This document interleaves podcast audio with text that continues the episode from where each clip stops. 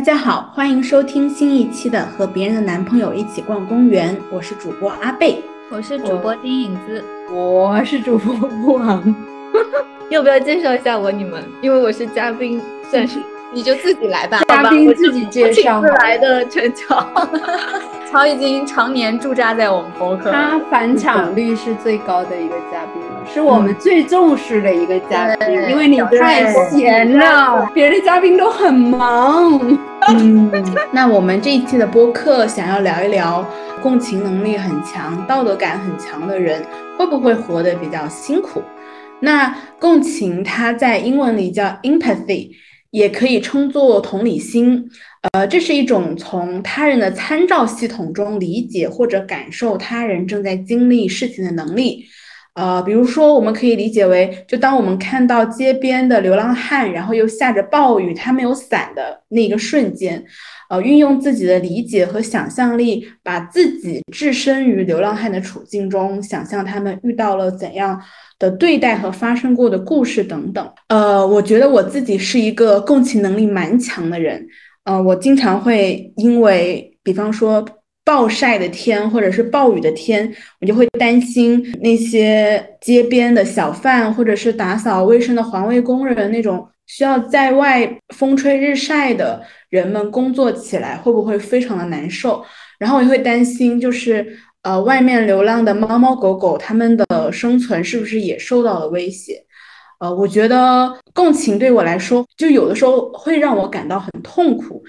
就是在我最近读了一本名士的新书，叫做《即使不努力》，然后它里面有一段这样子描述共情的话，他说：“他们让你遗忘和宽恕，当你说出爱时，他们以伦理道德为武器反对你；当你蹲下来哭泣，用尽全力进行反驳时，他们却对你的话打了个问号，根本没听进去。”你想，如果你有只大耳朵就好了，温暖的拥抱你的又大又软的耳朵，它可以倾听你那轻肿的流脓的话语。你用力荡着秋千，这里也不是没有痛苦，只是这里的痛苦是来自对他人的共情，是从他人的故事中体会到的痛苦。所以，嗯，我们今天这期播客就是要来聊一聊共情对我们的影响，然后。嗯，共情他的这种能力是会让我们感到情绪更加的饱满，还是说会让我们活得非常的辛苦？那想要提出来聊共情的原因，其实也是由影子才开始提起的。然后影子也是一个共情能力非常强的人。呃，其实最早当时觉得我们可以来聊一聊共情这个话题，是因为我忘记一个什么契机，然后我发了一个呃朋友圈。然后那个朋友圈其实就是当时有感而发，呃，就觉得如果共情能力强，再加上道德感强，嗯，可能在现在的这个充满变化，然后一地鸡毛的这个社会里面，会活得比较辛苦。然后，而且我当时其实也有说，就是先共情共情自己吧，就是它确实是我很很很内在呃体验到的一种。一种感受，就确实像阿贝所说的，我是一个共情能力比较强的人。然后，嗯，其实共情能力它也和就是现在被大家说的比较多的一个特质嘛，就是高敏感这个特质，它是非常息息相关的。对，然后那很显然，我其实就是一个高敏感，然后共情能力强的人。譬如说，在二零年疫情爆发的时候，我们看到了很多。呃，武汉的新闻，然后包括逐渐蔓延到，嗯，两年之后，就去年的春天，因为我生活在上海，那你也看到很多身边的，然后包括互联网远端的那些各种各样的，呃，负面的经历，然后一些悲惨的灾难性的遭遇。我觉得共情能力它发生的那个机制，其实是有不同的进程的，就是刚开始其实。共情，我本质上觉得它是人类共有的一种品质。因为如果人没有办法共情的话，其实人与人之间是没有产生爱的基础的，就是你一定是会有这样的一个特质，因为从心理学的角度来说，的确是有很少部分的百分比的人，他是天生的类似于像反社会人格这样的，对，然后他是没有办法产生呃共情力、同理心，然后他也是没有办法发展出那种爱他人的能力的，对，就但是这样的人他在我们的人群中占比非常的少，那也才能够让。让整个人类得以拥有这个爱他人的相爱的这个能力，所以首先我是觉得，嗯，共情能力本身它就像你的一种特质或者人类的一种天赋一样，嗯，但是为什么有的时候你会觉得，嗯，好像，嗯，你过度的共情，尤其是在负面的这种灾难的事件发生的时候。很辛苦呢，它其实是会嗯进入到第二个进程，这个进程可能是一种，呃，就是情绪传染，就是你你共情了别人之后，就有一点像，虽然人和人之间没有办法真正的感同身受，但如果你共情能力非常强，你其实可以自己去脑补那些空缺，就是你会换位思考，如果你在那个情境中会会如何的无助，然后会如何的痛苦。然后这个时候，你其实会感受到，嗯，包括你看到，呃，网上或者你身边人那个痛苦经历时候，他所发的文字、照片、视频传递出的那种绝望，然后所有的像一个情绪海啸一样的东西。然后，因为情绪是有传染能力的、感染能力，所以你会被那个东西击中。嗯，然后这个东西它就好像是从别人那里真正的来到了你这里，就是这个情绪是真实的。到这个阶段的时候，如果你不能呃划清这个他人和自我的这个边界，然后陷入到一种我希望我作为一个个体能够做点什么，那很容易你就进入到了第三个进程，就是你会有无力感，你会觉得自己什么也做不了，然后非常的抱歉。然后，或者是你同时感受到这个痛苦，但又你你又无力改变任何的局面，就是他进入到这个进程的时候，你就会觉得好像你是没有任何的求生的呃装备，然后面对那个海啸的那种感觉。所以，我我之所以发那个，因为有最后一句就是说你先共情共情自己吧，其实也是我自己的一个总结，就是就是当你被这个。呃，情绪海啸袭击的时候，其实还是要把自己拉回到现实里面，因为你的共情能力很强，嗯，往往就会让那个东西覆盖掉你自己，就是就是它大过你了，所以这个时候你还是要共情一下自己，看到你你自己的处境，因为因为你自己也是那个。正在负面情绪当中的人，然后你做不了什么，但是这也不是你的错，你并没有绝对的责任和义务要对这些事情负责，就大概是这么个心路历程吧。嗯，是的，就刚刚影子在说，就是我们有的时候共情，你会把自己放到那种置身处地的那种感受当中去。呃，就是那次唐山打人事件的时候，就很多人都在疯狂疯狂转发那个视频嘛。然后我觉得我都难以把整个视频播放完毕，就是我觉得我看他的，就看那些拳头打在那些女生身上，然后抓她们头发的时候，我觉得那些拳头是落在我身上的，然后他们抓的也是我的头发，就即便没有那种很真实的痛感，但是。就是就会有一种很深很深的痛苦，包括还有很多虐待动物啊、家暴啊这种类似的视频。我觉得，呃，处出于一种自我保护机制，我们可能很多时候都不会去打开它，也不会去看它，但是。我就会觉得，有时候我我也会觉得，我应该给这些视频刷一点流量，就是我会把手机放在一边，让视频播放完，然后我再跳到下一支视频，或者把它关掉之类的。确实是，呃，共情会有的时候会让我们很痛苦。我觉得我是分情况的，就是我是一个共情能力不太稳定的人，就是。取决于我当时的精力的分配，因为我是呃，客观来说，我是一个既感性又理性的人。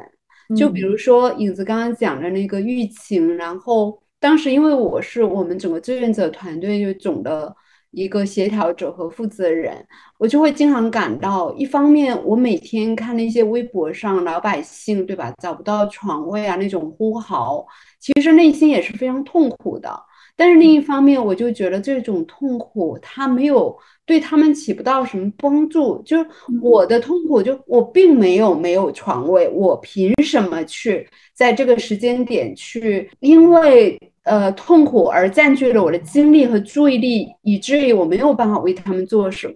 我觉得哪怕是转发，真的也是一种帮助。后面我们不是大家都一起参与做了这个志愿者团队，陈桥啊、影子都是骨干嘛。那我们在那个过程中，其实我也经常被小伙伴的共情干扰。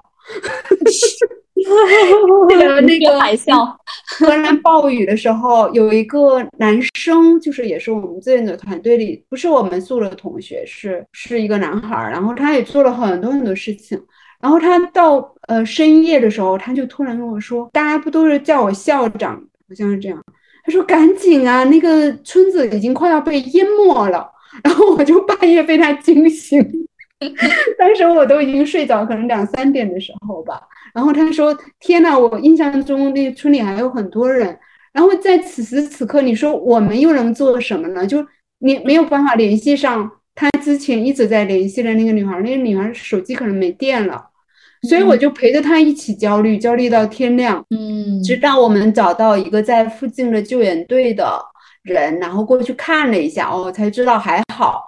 但是我倒也不是在谴责这个男孩的这种共情，就是当你的信息不明的时候，其实你唯一。或者必须要去做的就是把这个事儿搞清楚先，就先不要用情绪或者一种莫名的焦虑，或者他信息不明朗的情况下，嗯，你的那种想象和脑补去席卷，就是特别。我后来跟他语重心长谈一次，我说你必须让我保证我的睡眠，就是当你信息不明，你先想办法去把这个事情搞明白，因为他把我就是最大的这个头目。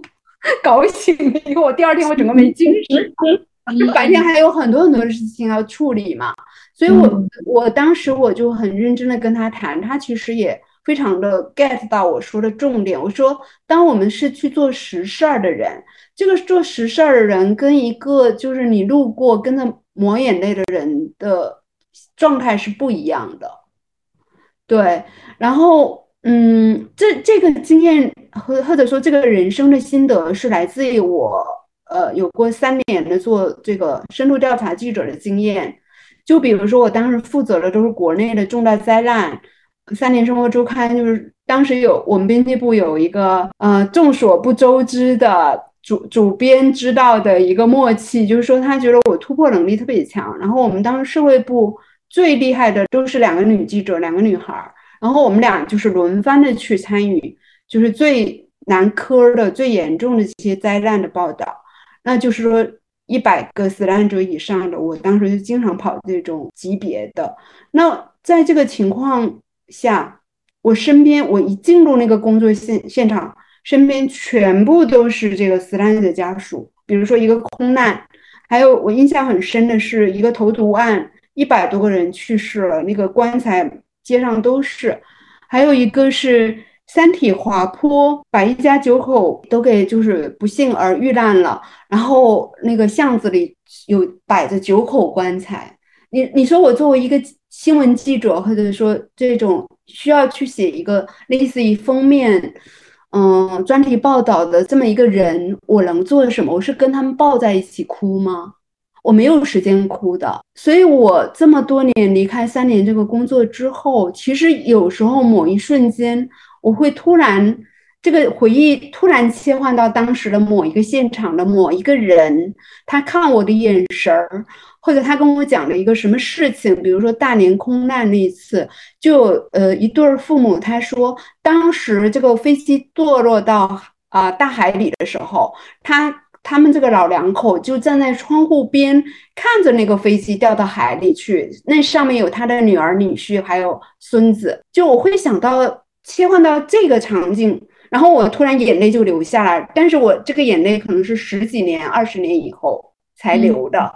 就我在当时根本没有时间，也没有精力去流眼泪。我只想说，我有那么大的工作压力，我要写一个封面报道，我要写一万多字，我要尽可能的收集。和问清楚他们所有的细节和遭遭遇，然后使得他们能够嗯被知道吧，对吧？嗯被看到他们的呃不幸，然后也许之后的这个呃索要赔偿啊或者保险啊这些都会对他们带来好的帮助。我当时我的直觉就是说我不能把这个情绪带出来，我可能可以共情，但是我要极度的克制我的共情，使得它不干扰我在做的事情。所以这个职业素养到了我们做那个疫情也好，荷兰那个暴雨的这种线上的救护的时候，所以我就可以去做一个嗯 leader，就是我可以去安排大家做什么什么什么。然后当时三格格也跟我说：“你也太镇定了。”我说：“我都是那个对成长起来和有这样的一个人生历练的，然后有很多极端的负面的新闻血洗着我的内心，我每天都被那个东西血洗过，我就知道说，包括我身边的当时的所有的好朋友，媒体圈的全是做这种灾难报道的好朋友。”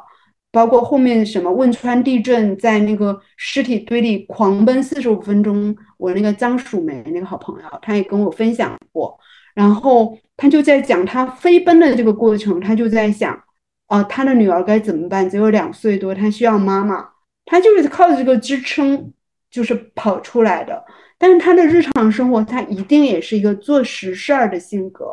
所以，我们这些新闻记者可能当年这种血洗过了以后，整个人都变坚强了。但是我依然会看到，比如说写南京大屠杀的这个女作家，嗯她的母亲前两年叫她叫张全如，她的母亲前两天就是接受媒体采访，然后在论及他的女儿当年最后三十六岁的时候，在自己车里就是引弹自杀的这个经验。然后这个经历，这个很不非常非常不幸的，因为那本书《南京大屠杀》，我在美国的时候正好看了，我真的看完了，就是非常难以想象这么一个年轻的女孩儿，嗯，怎么能够访问那么多遭遇了那么重大不幸的人，幸存者也好，包括她曾经在这里面援引了一个日军写的日记里面的一句话，说他们进到一个村子，感觉到。所有的房子都是空的，非常的凄凉。就是傍晚的时候那个情境，然后这位作者就是能够面对这样的负面信息的轰炸吧，甚至一种长期的这种抑郁的困扰，然后他最后选择这个自杀，当然是非常不得已。我其实也很理解他，我觉得当时但凡我不抽离出来一点，我肯定首先是会抑郁的。因为我做记者后很多年，我直到现在我手机都没有办法发出任何声音的，就是呃，主编有时候深夜会催稿，或者你的某一个采访对象会会求救，嗯，或者别人别的呃媒体的可能非常着急的要一个别的我曾经采访过对象的联络方式，我是时刻处于那种备战的一个状态，所以谈共情这个话题，我真的是太有经验了。我觉得老师分享那个就是做新闻调查记者，包括灾难呃志愿者团队的这个，我也很有感触，因为对我是学新闻呃专业的嘛。然后其实我没有像老师那样跑过那么多的，就是灾难现场做调查记者。但是我呃自己，包括后来我的职业，其实有一段时间也是和就是心理比较相关。然后我其实一直觉得，就是真正的好的这个调查记者和好的心理咨询师，他们的这个整个职业的路径，就真的跟人生修行一样。因为其实非常非常的难，就是你在灾难现场，你作为一个记者，你有你的立场嘛，你有你的新闻专业主义的要求，然后你有你的职责，但是同时，无论是你出于人性，还是你出于你的职业素养，你都是要去共情，或者说，嗯，你需要打开你的情绪，去看到在在场的所有人的，就是它是一个。必须涵盖在内的东西，并不是说我是一个哈冰冷的这个写稿机器，然后我只要像一个镜头一样记录他们就行了。就它并不是呃大家想象的这个样子。然后就那就更不用说像心理咨询师啊等等，或者疗愈师这样的职业背景，他们的工作里面就包含了一项，就是呃，在心理治疗里面叫做移情，就是你必须要去将你的这个来访他所有的呃困扰也好，就是问题也好等等各种各样的情绪移情到你身上，你你去真实的感受他的那个痛苦，这个是一个前提，但是与此同时。你需要抽离出来，就好像老师刚刚分享的，你要在呃最短的时间内，尽量以既克制，然后又全面，嗯，去收集不同的信源，然后去接近那个 truth，就是你用一个又一个串联起来的 facts 去接近那个 truth。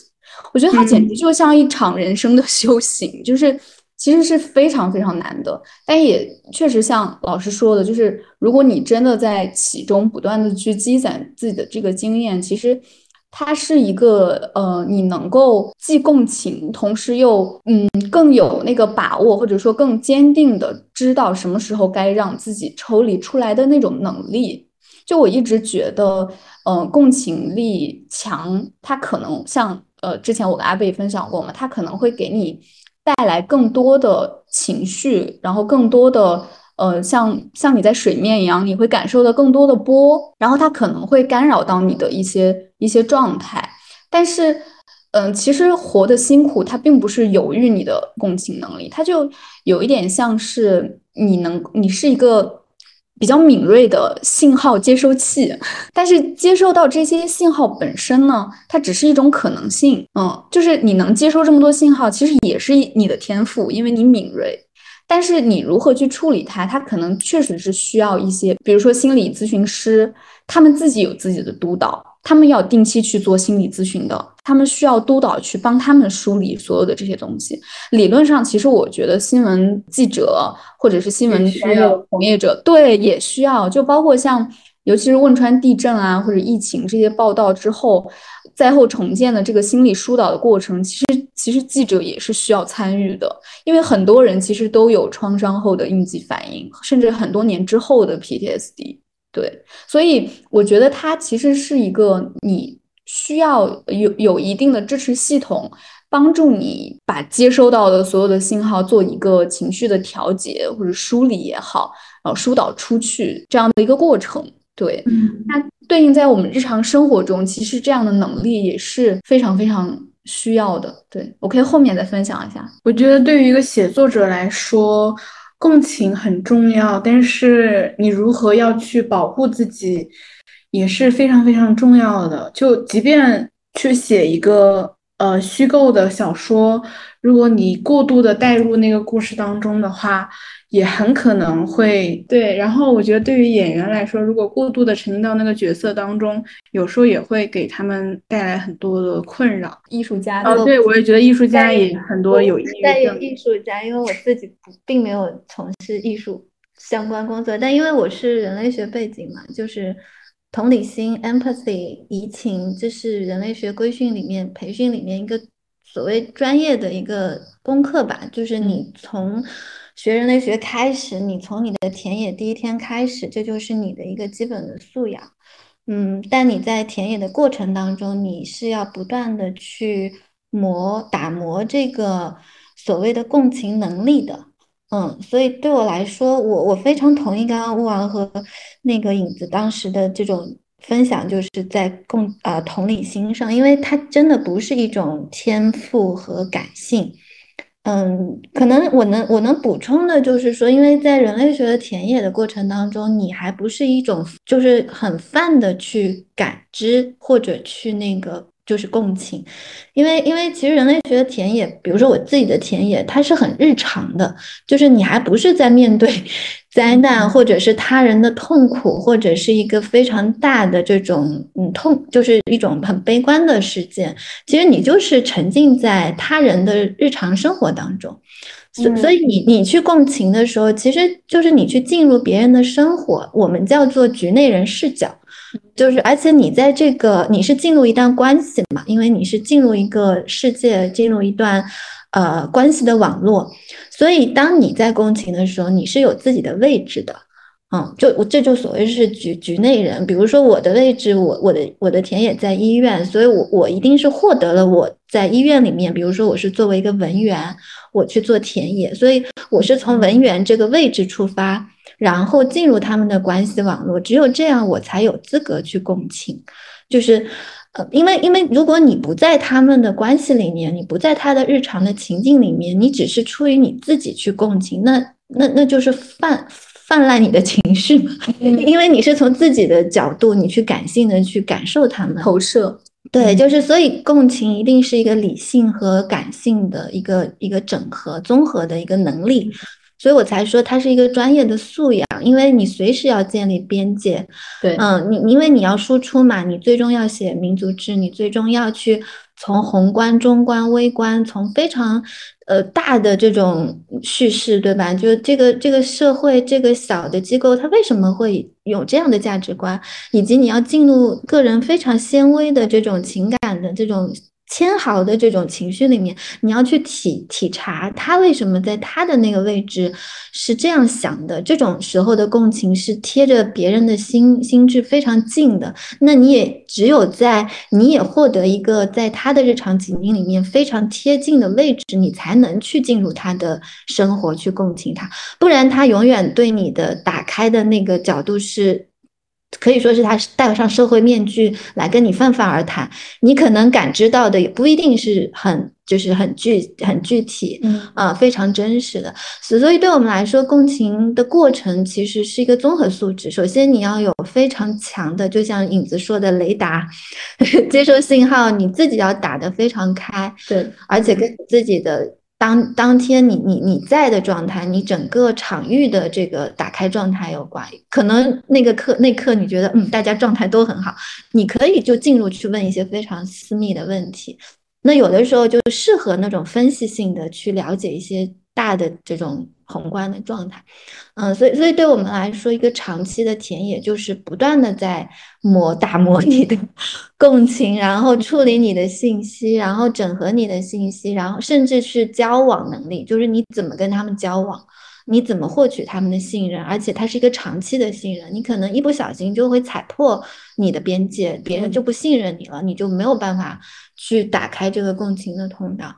嗯，但是我我我也非常同意，就是刚刚汪老师说，就是这个东西它是会反噬你的。嗯，我还记得当时我跟汪在一起，就是汪老师在一起做那个志愿者嘛，就是我也是那种冷静派的，就是我一旦进入工作模式，就是我是非常非常理性，我当时一点都没有感受到，就所谓的在感受那种那么大的灾难和大人痛苦里面有影响我丝毫的。判断能力，就我感觉我的效率就维持在一个高运转的状态。但是就是这个事件的事后，嗯，就是整整一个月，我确实经历了这个，动不动就会非常 emo，就是我也从来不是这种状态，就是一点点事就会掉眼泪，就就我觉得这就是一个，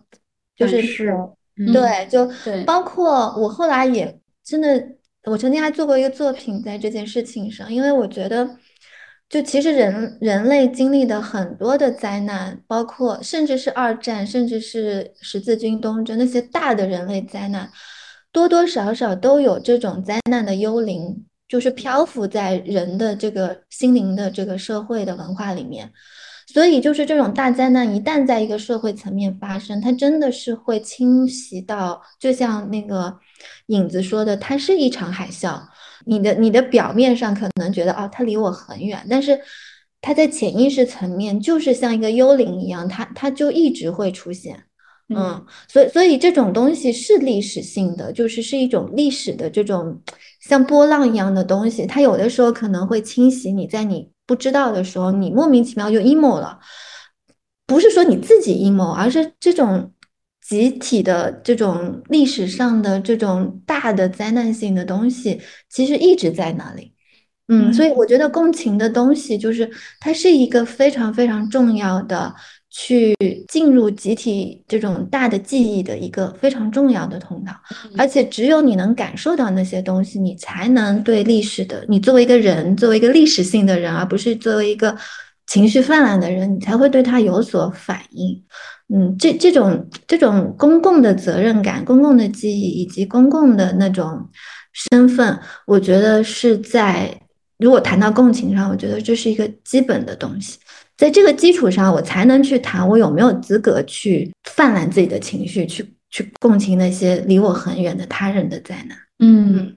对。刚刚乔分享，我就想到当时我们聊这个共情，然后我还去豆瓣搜了一下嘛，就看看哎大家现在在讨论什么，然后就看到一个我觉得挺典型的例子，也有很多人去讨论，就是有人发帖说，为什么我嗯可以。共情那些公共事件中的所有的感受，但是我对身边人却毫无共情能力。嗯，是的，对我觉得这个也是。当然，我觉得这个发帖的人他也挺坦诚，挺甚至挺勇敢的，就是他意识到了，然后他觉得，嗯，是否困扰可能不一定，但是他意识到了这个奇怪之处。对，嗯，然后我觉得像乔刚刚，其实我们有谈到说。呃，我们可能由于我们这个职业经历或者个人特质，或者说包括像文学，其实它也更多的是会从一个人类呀、整体就是公共事件等这个角度去出发，所以我们其实是会有一些这个呃，就是你天生可能共情会打得比较开，然后有也被鼓励的打得比较开，对。对，但是。我觉得，嗯，豆瓣上的那个帖子，就是一下子让我意识到，其实有些人他们他们的困扰可能是在于说，我能感受到一些呃模糊的，就是甚至被标签化的一些苦难，然后那些强烈的情绪，然后我有集体性的 emo，比如说我。丧失了这个希望感，然后就是嗯，青年人全球性的青年人都活得很累，然后大家都奋斗也没有任何意义等等的那种这种所谓的就是时代情绪，甚至时代病嘛。但是你会发现他的精力好像都在这些 emo 里面耗散掉了。然后真正需要他共情的，比如他身边的人、他的伴侣、他的父母，然后他的好朋友，甚至他自己，其实都被忽略了。对，就还是说你是在实践中，你在关系中，你在切切实实的具体的情境中去共情，还是你只是漂浮在一个自我怎么说呢？自我悲鸣的一个情绪里？我觉得那是一种自我感动，从某种意义上来说，嗯，是的，那也可能是一种优越感。比如刚刚乔说的那个社会学调查里面，比如说你去调查一个非常偏僻的。呃，山村里的呃生活情况很穷困的人，那你你觉得你有资格去同情他们，因此，呃，来展现这种共情面。所以，比如说当时铁链女啊这样的事件发生以后，其实有很多自媒体的博主是非常残忍的去去做这种秀的。对，嗯，一直到今天，我有时候也能看到，就是这种秀的一种继续吧，就把他们当做一个消费的对象，然后来展示说，哦，我是一个非常有同情心的博主，真的，呃，然后把这个过程拍摄下来，然后底下网友说啊，你真是个善良的人，我觉得这是表演性共情，对对，是的，他完全搞不好他生活中是一个非常非常。不是这样的人的人，但是他在那一刻，他一定要演出这样的人，所以我我觉得刚才乔说那个重点就是社会学里面的这个概念和重点是，你并不是他，你没有资格像他一样去感受到他的感受，对吧？除非你的境况跟他是同等的，所以。比如说，我们现在也在讲说性侵案中的受害者的二次伤害的问题。嗯，那那就那些向性侵受害者去，就是去讯问或者去去问询他的细节，呃，这些比如说，嗯，公检法的人、警察或者怎么样的，那你有没有共情过这些女孩把这个过程再讲一遍的痛苦？是的，对，因为。因为这不单是一个性别的概念，甚至人们会有一种好像在窥探他的隐私的一种快感潜在的。还有一个是现在最新的规定是，比如说未成年的性侵受害者或者性骚扰的受受害者或者猥亵的受害者，那他是可以只讲一次的，他不用反复的去把这个东西。而且我觉得问询他的人应该是一个呃同性，比如说她也是个女生。还有一个是他要，他是要有这种处理这样情况的一种经验的，她要经过好的培训，对，对她有职业素养的同时，呃，也非常需要去在适当的时候表现出对他的一种安抚情绪上的。嗯，所以我妈妈她是一个妇产科医生，她经常跟我讲说，其实她的很多女病人是非常非常需要安慰的。嗯，哪怕你再忙，你可能跟她说一句：“哎，这个问题不大。”或者说你没做错什么，这不是你的错，对吧？很大的安慰，就那一句话，她可能就释怀了。所以这个是要分情况来界定这个共情到底你是一个绝对的善良，还是一种表演性的，还是说一种带着优越感的，或者说完全在自我感动的？嗯。嗯，我我觉得就是我自己的经验来说，我觉得其实没有绝对的所谓的弱势和强势群。当你当你真的进入田野的时候，比如说我我的我的就是呃研究对象就是医生嘛，照道理说他们是精英的这个群体，那么。呃，因为你做的是一个非常长期的田野，就像老师前面说的，就是你你你以什么资格去去真的走走进他们，对吧？人家也要允许你进入他们的世界，所以因为你在经营这个关系，所以你要获得他，在他开口，在你研究之前，其实大部分的时间都是在花在经营这段关系上。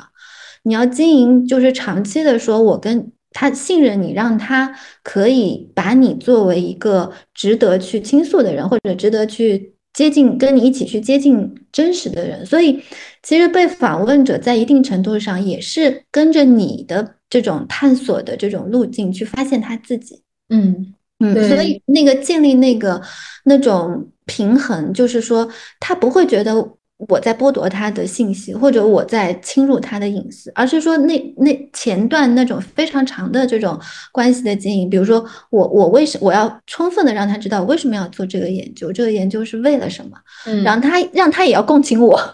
然后也知道我的工作背后其实它的意义在哪里。当他也共情了我的意义之后，他愿意带着我一起去探索他作为他的身份这这个医生这个角色里面，他想要了解什么。其实你是一个。像一个共舞的过程，因为有了我这个被就是倾听者，他也能进入到对更深的去了解这个职业，能看到更深的外在于他的这些社会的场域。为什么他会这么想？就是他反而会通过我去了解他这个行业更深。嗯嗯，对，所以所以就是当时我也对铁链女这个事情，因为这个事情还跟很多的那个朋友吵过架，就是。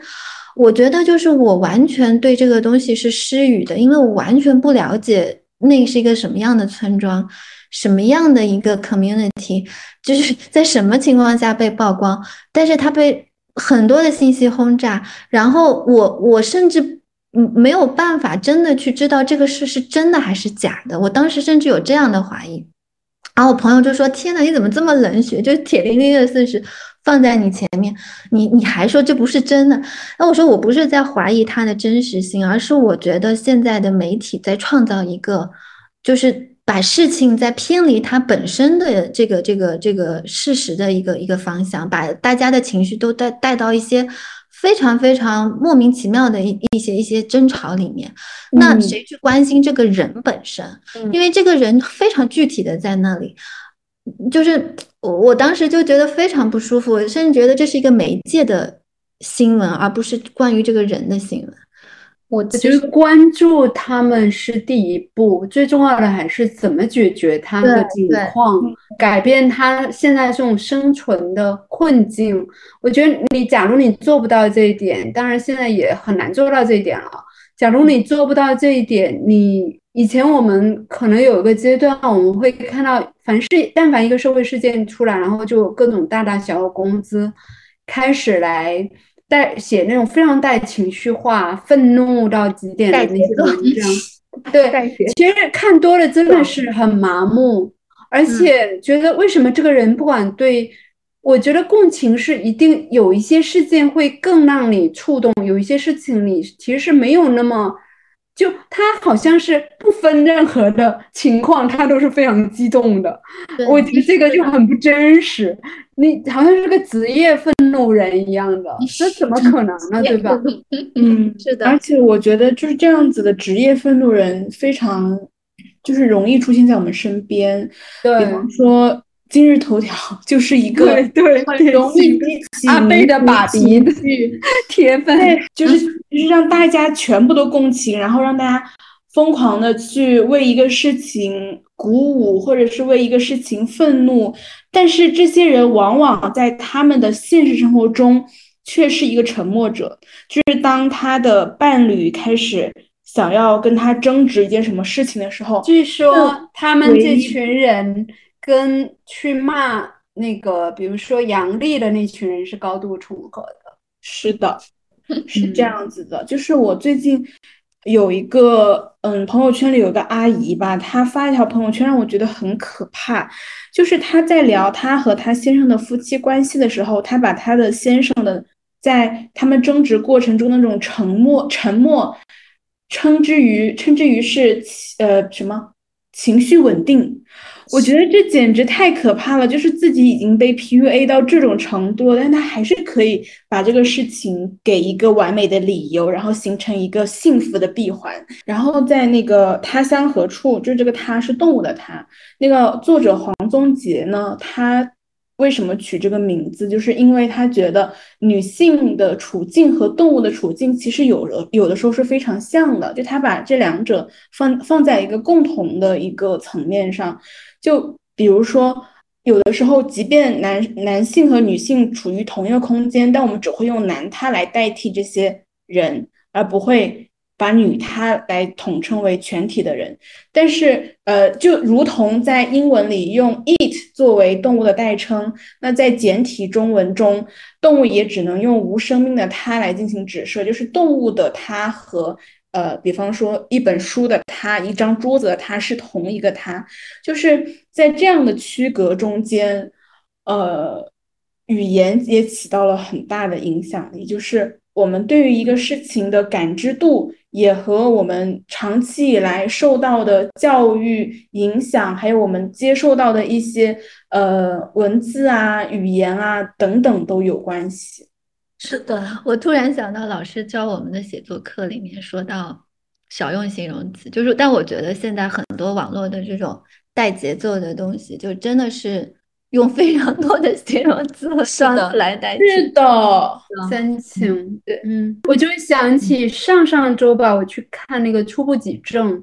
就是讲一个女律师，她原来是一个英国版的，在国外应该已经很有名了。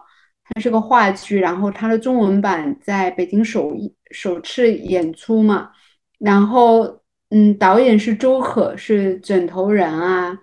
嗯，丽兰三美人的那个导演，他们团队做的这个剧，然后我当时特别点，我回来还在群里说了，我说我的左边和右边都是男人，我的斜 斜侧边也是一个男的，然后。我的左边有两个男的，他们俩不知道是认识还是不认识，反正我就被一圈男的，就是然后看一个特别女性主义的话剧，我觉得特别尴尬，因为我全程后半程基本上都在流泪。辛芷蕾演的特别特别好，辛芷蕾真是一个很厉害的演员。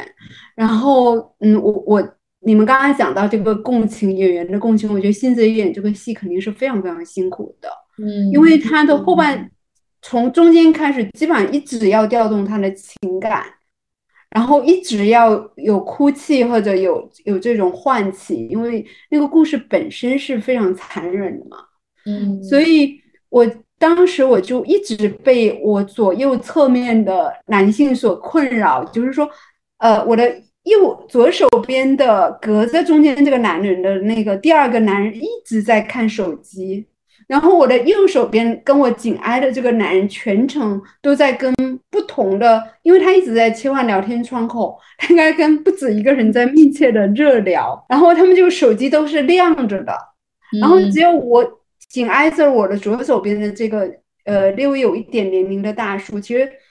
当我哭的过了一会儿，我发我听到他也在哭泣。其实他是这个我目力所及的男性，唯一就是发出，因为基本上周边的女孩都在哭，没有一个女生不哭的。就女生哭已经是当时那个场域里面很正常的一个状态了。所以这个大叔哭，我觉得还挺让我惊讶。然后侧面的那个男生也是基本上全程在看手机，我就不知道这样一个故事，讲一个女律师被性侵，然后为自己辩护的这么一个故事，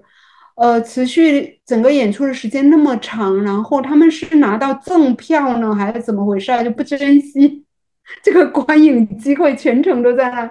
看手机的原因何在？嗯，是不是这样的选题或者这样的题材，包括这种新之类这样撕心裂肺的表演，真的是激发不起我所见到这三位男性的任何一点点触动？我会思考这个问题。然后我一出来就很点的，就是有三个大概也是六六零后、七零后，就年长的年年过半百的白头发的大叔。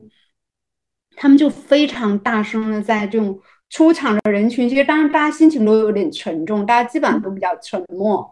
嗯，然后他们仨就非常大声的在讲说，啊，说不定搞不好，呃，这个女的就是她也是可以做局的，好点，特别点，嗯，关键是她的声音非常大，大到就是说，因为让大家对。天桥艺术中心那个建筑物是很大，比阿贝家大多了。可是你会感觉到他那个声音，就是几乎就是整个这一层楼人都是可以听到的。嗯嗯。然后我当时我都差点冲过去跟他们干一架，我说有必要吗？在这时候显示你的人生智慧，我懂你的判断能力，因为你本身你你就不是受害的这个性别。然后你在这样一个大家非常安静的走出剧场，很多人可能还在消化自己内心的那种情绪的时间，然后要显示出你的这种高端的男性智慧。对呀，这个就是所谓的共情强奸犯的思维啊。对啊。之前，嗯，我之前也在一个饭局，就是也差一点和一个男的就打起来，就是当时我就直接怼了他。他就是在某一个公共事件，我忘了是阿里还是类似于，就是有有很常见的就是女性的员工，然后被自己的同事甚至上司性骚扰或者性侵的这样的新闻嘛。然后他也是好像就是嗯，你不知道他是在随地大小指导别人的人生呢，还是在。就是共情强奸犯或者怎么样，他就是嗯，完全没有任何人类情感的，就是说嗯，女女的嘛，然后这种就是仙人跳是很容易的，就讲出这种非常不可理喻的话。然后当时我就直接怼了他。然后我觉得刚刚老师分享的这个，包括阿贝分享那个，就是有一个阿姨的那个朋友圈，嗯，其实。我真的觉得挺点的，就是我们之前应该也是在讨论，就是难得，就是他和他生活在平行世界的那期也提到了嘛，就是我们普遍面临的一个状况，就是女性的共情能力是更强的，然后好像嗯，就是即便你们是伴侣或者是比较亲密的呃朋友或者甚至家人的关系，你们当讨论到这种呃。无论是女性困境，还是所谓的就是人类命运的一些困，就是困境或者负面的体验的时候，好像你面对的那个男性，他像一堵墙。然后，对，当当年那个公知群体，可是大部分都是男的呀。就他们为什么可以某些时候又显得那么愤怒呢？他们的愤怒，我觉得其实也未必是真正的情感性的共情。就是像阿贝说的那个今日头条，他们在那种什么骂什么叉叉小叉叉国的时候，愤怒到让你觉得他们歇斯底里，然后恨不得就是如何马上上战场。对对对对对，什么有照必应之类的。但是你看他在对，但你看他在生活中，当他的妻子。呃，想让他做一个什么家务，或者是跟他探讨一个呃怎么样，或者就是单纯的有情感争执的时候，他可能往往又是回避型的，就是像一堵墙，而且，嗯，而且你你最后会发现那堵墙背后，它没有任何东西，它是空的。对，所以这个就真的也很点。当然，我们之前也讨论过，说就不仅是生物学上的一个差异吧，更多还是社会教化的差异，因为就是就是父权制的整个文化，包括教育，他们就是在鼓励男性去压抑自己丰富的情感嘛。那久而久之。像我们刚刚都说，因为可能正好我和乔还有老师，我们都是有呃类似于这个专业训练，就是和这个共情力相关的职业背景的，那我们就会很清楚的知道说，这个东西它不仅是你天生的一种特质，它更多它是需要你甚至精心打磨的一个呃工具，或者甚至是因为我们媒介会说它是人体的延伸嘛，它甚至是你。感知库的一个延伸，对对对，然后那我们所收到的专业呃训练中，它就包含了，比如说新闻伦理、人类学，其实也有这个伦理相关的一些培训，对吧？而且这个培训不只是说你上了课，你完成了作业，你成功毕业了就能就能达成的，它更多是你要在实践中真的不断的去感受。你今天有一个采访对象或者一个田野调查的对象，然后他给到你的反馈。然后让你去反思说，哦，我的那个边界在哪儿，或者说我的这个状态有没有调整到，就是我真正的不带任何预设，不带任何自我感动、自我沉溺的部分，我去看到它，对，嗯，我去共情到它，就这个东西它是非常需要嗯实践和这个不断的反思跟打磨的。但是现实生活中，就是我觉得也是和整个媒体环境发生巨变有关的。因为以前大家接触信息的通道是非常单纯的，就是所谓的自上而下，或者是它是单一的一个呃从一端到另一端的一个一个输入的通道嘛。但是现在所有人面临的所有的信息实在是太庞杂。就是你更不用说真真假假，就是去中心化之后，你都没有办法去判断一个东西它的全貌到底是什么样子。对，然后同时呢，我们一下子所有人面临了那么多信息，但是学校不会教你如何去辨别信息，他更不会很细致的教你说你如何去好好的。和你的共情能力相处，然后当你比如说有情绪海啸这种情况发生，或者是你感到困惑的时候，你应当如何呃去自处？就是就是我们生活瞬间发生了一个剧烈的变化，但是我们的教育啊，我们的这个就是所谓的培训又完全没有跟上，所以它就像我们需要一个一个自救和互助的一个过程，就是它其实很有必要。被拿出来去说，因为我们现在看到的很多信息，就是无非是说你，嗯，唯一的进步吧。我觉得也是因为现在互联网也有很多的人在分享这些专业的知识嘛。一个比较大的进步就是说，呃，以前大家会觉得敏感的人可能就是玻璃心，嗯，就是你的问题，对。但是现在慢慢的有些声音会让大家知道说，哦，高敏感它其实是一种天赋，就是我能够接受到更多的信息。然后，但是与此同时，他们又是非常的碎片化的。他不会说是你呃经经历四年甚至更久的，就是呃学院的一个学习。然后像比如说乔读一个人类学的博士，要去做那么多的呃田野调查，然后你也会有你的督导或者同伴去给你一些帮助。对，那我们要如何去培养我们这个？就是和共情能力相处的这个能力呢，就就它其实是一个急需被解决或者说被看到的一个问题。我觉得这要分你在这个世界里面你是一个什么样的角色。对对，你是一个网友和你是比如说我们刚才说的新闻记者或者做田野调查的社会学者或者呃心理咨询师，这是完全不一样的。你身上的担子就在于说，你在这个角色，在你的这个角色里面，你要承担的工作责任是什么？但是纯网友，我觉得主要就是一个三观和思考辨别能力的锻炼的问题。就比如说，嗯，任何的新闻事件，我现在都已经养成了，就是我再等等看，我等明天看他怎么发。一会儿，对我们绝对不能第一时间就是。就是好像敲锣打鼓的就冲出来了，拿那个刀就出来了，不对的，因为你你要知道，现在好多事儿都是策划出来，嗯，是的，对吧？所以他极有可能第二天就开始逆转了，第三天又一个翻转，就三个翻转之后，那个最初的那个特别值得同情的人，已经变成了那个最坏的坏人了。而且就是这个其中，呃，群众的反应也是他策划的一环，对，就是他就因为他里面也有水军，也有出来带节奏的，也有他的朋友。所以，比如说李玟最近的这个事儿，我其实一直非常，当然我对李玟没有像你们八零后有那么深的一种情感，当然我也觉得李玟是一个特别像费翔一样，是一个人品特别好的一个艺人。然后我就一直在看他这个事儿到底是怎么回事儿，我就一直在观察，我我努力，就是因为我不是歌迷，不是铁粉，我可能不会就是听到他的去世的消息，我不会第一时间就特别伤感啊或者难过，但是我也觉得他是一个很好的人，我就想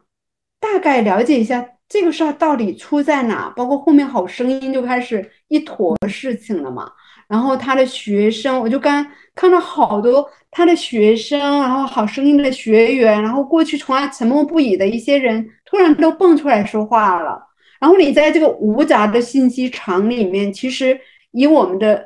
这么多年对付社会负面新闻的经验来说，就是要去做一个呃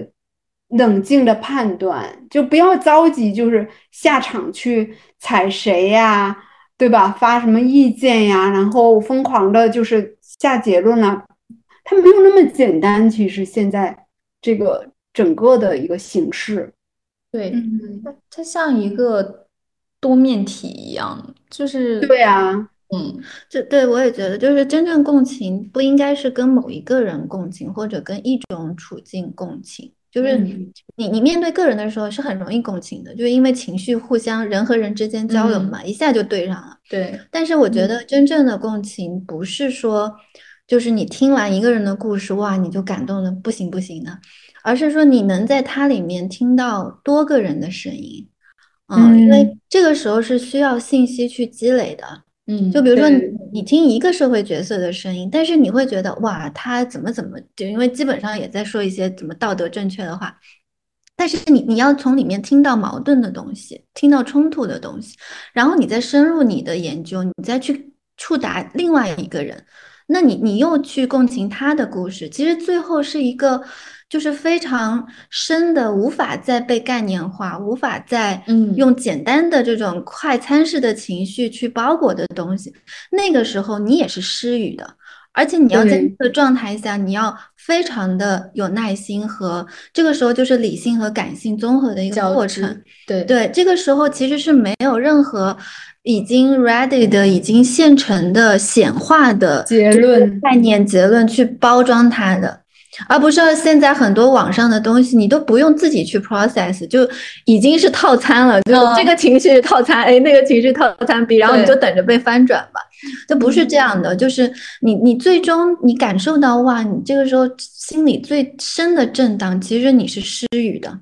因为所有的东西历史化的那种复杂的东西都在你身体里面，对，那个时候反而是你最有冲动想要去说的，但又你要又克制住，你说可能你还了解的不够，你可能还要往往前走，对，所所以我觉得共情到最后真的是一个会对自己就是产生非常大的震荡，然后去慢慢的一点一点的再去输出。嗯嗯，这个过程确实有点像一个修行，对，嗯，不不是那么，而且是一层一层的在剥离人性特别复杂的那些洋葱的碎片。对，而且你必须投进去，就是你你的身体情感没有在里面，你也到不了那儿。对，嗯，所以所以我非常同意影子说的，就是当你出来的时候，你自己也要去消化掉这个，就是你要慢慢的出来。嗯，就很多做田野的人做到后面博士，他可能读了十年也读不出来，很多时候是自己的问题没有解决，你就进去了。嗯所以你最后就是你纠结在一个别人的他人的世界里面，你自己也有的人通过跟当地人结婚来解决这个问题，但但但是真的是是是一个非常深的啊、对，进入然后出来它真的像完成一个修行和朝圣一样的过程。但我有点把它神圣化，但是我只是说这个共情很难，很难。对对，嗯，其实我感觉，呃，就是当我们说到真正的共情，它背后其实是有一个很，就是你你能容纳。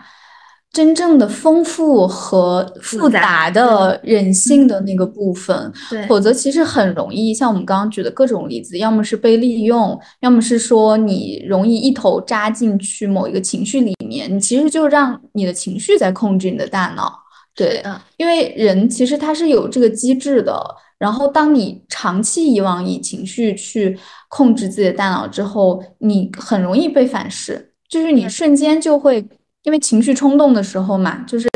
人都不只是失去理性了，就是你会做出很多自己觉得匪夷所思的事情，对你是有伤害的。你随便去攻击。然后我想到，就是我呃一直很喜欢西西科夫嘛，就是我觉得他在某一个程度上跟人类学家 差不多，就是他他从一个自我的小说家的爱，到后来是那样，就是深远的、博大的那种。情感对，写出这么多小人物，又同时能兼顾这么多的情感的那种波段，我觉得到到最后就是自己的一个升华，因为你已经在囊括所有人类的感情，那这个时候你你的田野一定可以做得非常非常深和大。对，所以我觉得契诃夫的职业他是一个乡村医生，这个太重要了，他每天都是在看生老病死，然后看不起病的穷人。对，所以所以真的钱也是一个每个人日常都在进行的工作。只是都是社会学者，我们每天都在搞社会学。对，但是像契诃夫之所以能成为契诃夫，也是因为他并没有就是。就是像刚刚乔分享的所有们，就像你做一个合格的田野调查者一样，他首先把自己真正的放进去了，他不是以一个好像哦，我把你们当写作素材，对我还收集，对，这就是我刚才说的，他没有优越感，对，他在情感上完全是平齐的，也是我我在上一次我们讲到艺术这个，为什么我喜欢孤僻的艺术家和作家。我觉得这些孤僻，包括像汪曾祺先生这样的，他一方面他所谓的是一个大家，对吧？社会地位很高了已经，但是他同时他在他所呃交往的这些所谓的呃市井游民当中，他是完全跟他们是平起的。嗯，就他他去找一个小店的店主或者一个养蜂人交谈或者交际的过程中，他没有觉得哦。他的自知之明，他没有讲说我是一个知识分子，或者我是某某对吧大腕儿或者怎么样的，所以我觉得这个平齐的态度是其实是很大的一个修养。包括契诃夫，你会感觉到他跟他笔下所有人物都是平等的。对，甚至可能你做田野为的也是能感受到自己的这种低的姿态。就当一个人真的可以把自己放到非常低，这个时候人的自由是非常大的。倒也不是说比别人低，而是说你能去感受本身不属于你的社会角色里面感受到。那这个时候，其实你怎么去放下自己的 ego？所以在这个时候，你才是所谓的修行，就是这个是共情给你的礼物。倒不是说我真的要为了写一个多么厉害的民族志或怎么样，就是我自己觉得做了那么就一个完整的田野做完，我觉得最大的收获是说我真的理解了一群人，然后我真的就是进入了他们的生活，然后他们现在我每次回临海或者每次回贵阳或者在上海，我去看他们，他仍然把我当自己人，就是这这种程度，我就觉得哇，我真的可以就是跟他们一样去。听他们的故事，这这还是很大的成就感。至于我写了一个什么东西放在图书馆里或者怎么样，我觉得其实没什么，它只是一个副副产品。嗯啊，我特别能共鸣乔刚刚说的，就是因为其实我觉得对于一个就是共情能力强，然后包括之前有类似的这个经验的人来说，我有时候会觉得，嗯，就是你所有，嗯，甚至。你所写出的东西，然后你达成的那个结果，它当然也很重要。就比如契诃夫，他如果不写出那么好的作品，我们也感受不到，对吧？他他肯定是很重要的。但是对于他的生命体验，或者说我也无法呃妄妄自揣测他的生命体验。就是从我自己的角度来说，我有时候真的觉得你的那个共情。就是那个天赋，或者是你打开之后，它带给你的就是你感受爱的能力，就是你真的感受到了你的心里有爱。像我们看契诃夫的很多的作品，这么多年过去了，你依旧会被打动，就是因为你感受到了他的那种悲悯。就是那个悲悯，其实他不是说自上而下的，好像他是一个文学家或者是一个医生，他的那种悲悯是真的对于人类的，对，很宽广、很很博大的那种。这个时候你再去看艺术作品，就是我觉得真的是一双眼睛，就是像就是有的人说 you have a good eye，就真的不是说我有多高的艺术鉴别能力，嗯，而是说当我看一个作品，我真的能感受到这作品后面的人，他是不是真。真正的在做东西，或者真诚的、真实的，这是一个事实，或者是一个真正的东西。因为你很容易看得清什么是 ego，因为艺术家是非常容易有 ego 的。是，就一个作品，他整个就在是说他自己的故事，还是说你真的在做一个你自己感受到的东西？对，这种这种东 Junior 的那种东西，你你真的是要共情 看得到，太太明显了，就像。其实就是你，不论是画出的东西，还是写出的东西，尤其是语言文字吧，它完全就能够反映出你的那个心态。对，所以就是像上一次和一个朋友聊天，就说到那个朋友给出的一个词，我觉得还挺有意思，也挺准确。他就觉得博尔赫斯的作品特别干净，给他的感觉。然后我觉得我能 get 到他的说的那个干净，就是你能感觉这是一个非常纯净的心灵写出的东西。就他没有那么多的 ego，他甚至不觉得他写出的这个东西本身是多么多么的了不起，嗯，他就是非常的真诚，然后他你能感受到他很享受其中，对对，嗯，就这个其实很打动人，嗯，我觉得听影子乔老师在这里聊共情的各种方面的时候，无论是我们因为共情产生了爱，然后还是因为我们放下了自己的一个部分，更平等的，或者是更以一种平静的、和谐的心态与对方相处的那种感觉，我我觉得是一种自洽吧。就是我知道我的共情力一方面会。让我很过度的焦虑，甚至有时候会感到痛苦。就我开头提到的，我知道自己是一个善良的人，我我对流浪的动物们会有无限的怜爱和怜悯，但是我也很清楚的知道，就是我我不是一个菩萨，我不能我不能把每一只猫狗都带回家，我也没有那么多的钱带它们去治疗或者绝育，但是我至少可以有的时候在包里面装一些猫粮或者狗粮，如果遇到饥饿的。流浪的小动物，我可以给他们一点点温饱，但是很多大部分的时候，我都是有在感谢我的共情力的，因为我觉得它让我成为了一个就是真正的人，就是我知道世界有糟糕的一面，我知道我无法改变，但是我还是很爱自己，我很爱我的朋友们，我很爱我的家人，我也很爱我的生活，就是我觉得共情力它也是我们的财富，就是我们的一种财富，就像。嗯，在那个波丽娜阿尔芒热的那本《我厌男》的这本书里面，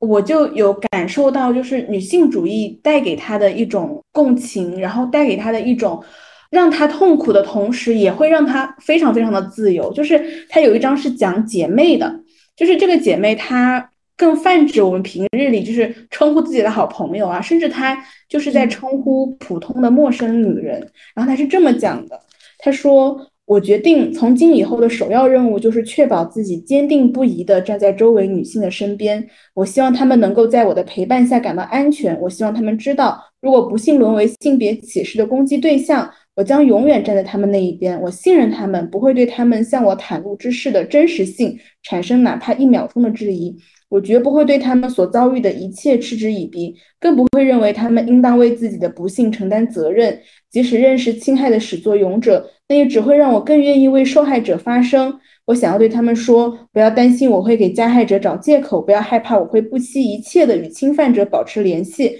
我拒绝与认为侵犯如伴侣之间，不过只是观念不同或是隐私问题的人为伍。就是，嗯，在这个过程当中，我们会觉得我们的首要任务就是成为一个一个被女性信赖的人，所以，呃，我在看到这一段的时候，我也是感觉自己有被鼓舞到，然后有被治愈到的。那我们这期的播客就聊得差不多了，感谢你的收听。我们现在要进行我们的彩蛋时间。我们每次的彩蛋不都是让自己感到快乐或者幸福的小事吗？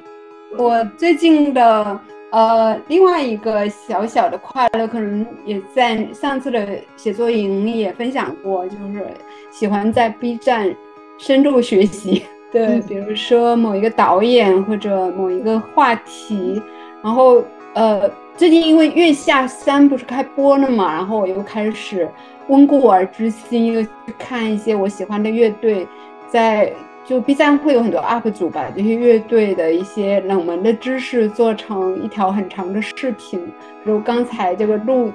播客之前，我就在看一个平克平克·弗洛伊德，因为特别喜欢这个乐队的一个长视频，然后我就觉得这种快乐就是谁懂啊？哦，短视频，短视频平台是很难懂的，对吧？我懂，我懂。所以我觉得 B 站是，我也很喜欢 B 站的。哎，B 站要是成立一个大学，我愿意加入。B 站现在可以当学生又当老师，对，都可以。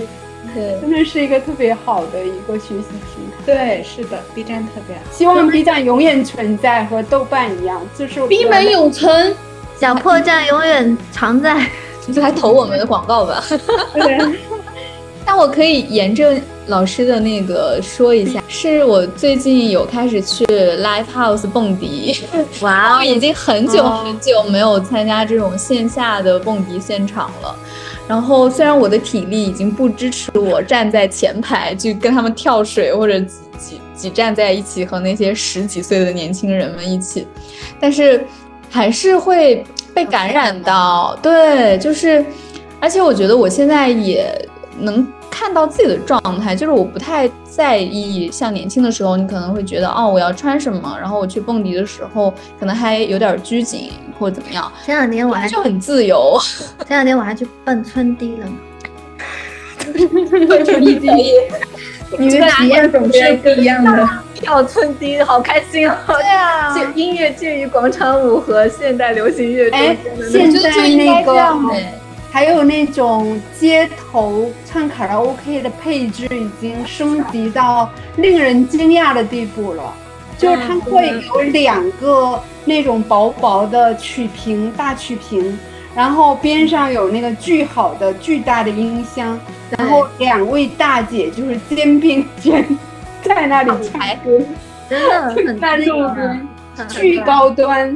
所以我们也要跟进这个时代的进程去多参与一些街头文化项目。是的，哪里都是 live house，哪里都有快乐。那既然讲到 live house，我就分享我最近只要听到一首歌，就会让我非常的振奋，就是卡农的一首。那我就开始播客的末尾吧。好的。这一期的播客就到此结束了，我们下期再见，拜拜，拜拜，拜拜。阿贝每次再见都猝不及防，辛苦了，朋友们，拜拜。